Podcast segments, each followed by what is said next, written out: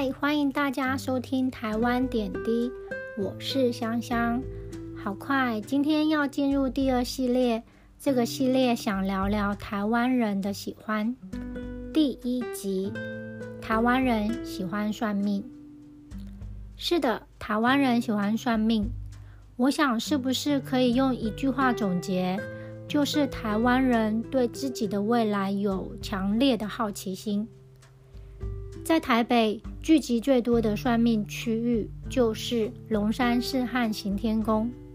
当你心情不好时，总会想去庙里拜拜求平安，然后在路上看到了算命摊位，就好像择日不如撞日的自然的走了进去。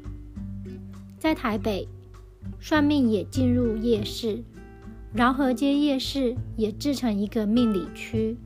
有鸟卦、米卦、八字算命、塔罗牌，各式的工具辅助命理师帮迷惘的人理出一条明亮的道路。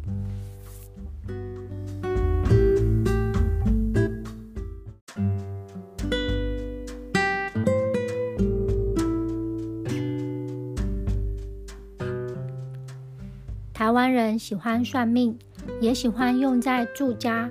公司风水和结婚前两人的婚礼日期，算命的氛围似乎一直就是融入台湾人的生活，也是影响一些台湾人对大事情的判断时的一个方向指标。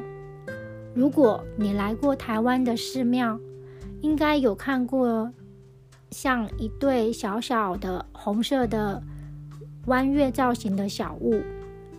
这是把自己的希望的事情向神明请问，请求一个指示。